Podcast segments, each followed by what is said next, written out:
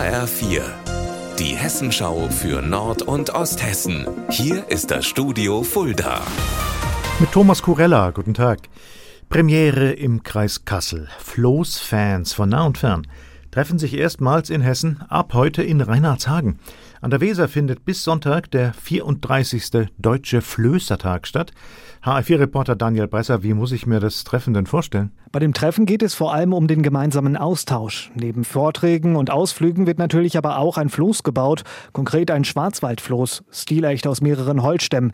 Damit wollen sie dann auch morgen Nachmittag über die Oberweser schippern. Als Ausrichter freuen sich die Weserflößer jetzt schon seit drei Jahren auf das Event, denn so lange mussten sie auf die Tagung warten, wegen Corona. Dass die Holzbauten was Besonderes sind, das hat auch die UNESCO erkannt und die Flößerei inzwischen zum immateriellen Kulturerbe der Menschheit erklärt.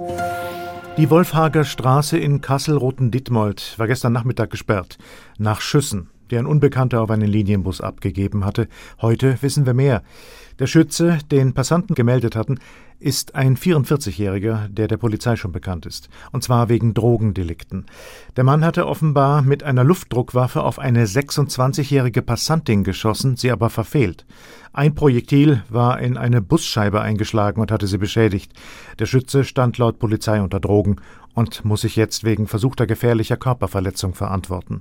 Auch seine Einweisung in ein psychiatrisches Krankenhaus werde geprüft. Liebe Radler, aufgemerkt. Es gibt einen Europaradweg namens Eiserner Vorhang. Der geht vom Nordkap über das grüne Band bis zum Schwarzen Meer und führt dabei auch mitten durch die Rhön. Noch nie gehört?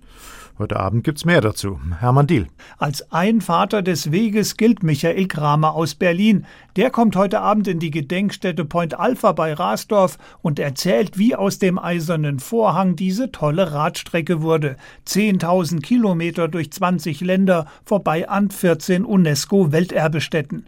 Der Eurovelo gilt als Friedensweg und bietet wunderschöne Raderlebnisse. Mehr Infos und Eindrücke gibt es heute Abend in Point Alpha. Unser Wetter in Nord- und Osthessen. Auch in Tannen der Rhön bleibt es heute sonnig den ganzen Tag bis 28 Grad Höchsttemperatur. Morgen geht es genau so weiter.